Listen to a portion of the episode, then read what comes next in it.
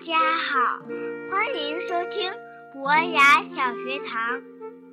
我叫霍玉豪，今天我给大家读一首我自己写的一首诗：蝴蝶都飞累了，石头听泥土和小草说话，像是快要睡着了。好堵啊！鸟儿在枝头开着公车喘气，蝴蝶都飞累了，吸了花儿的血液，花就有生命了。树和小草讨厌臭脚丫，它们的孩子都被踩死了。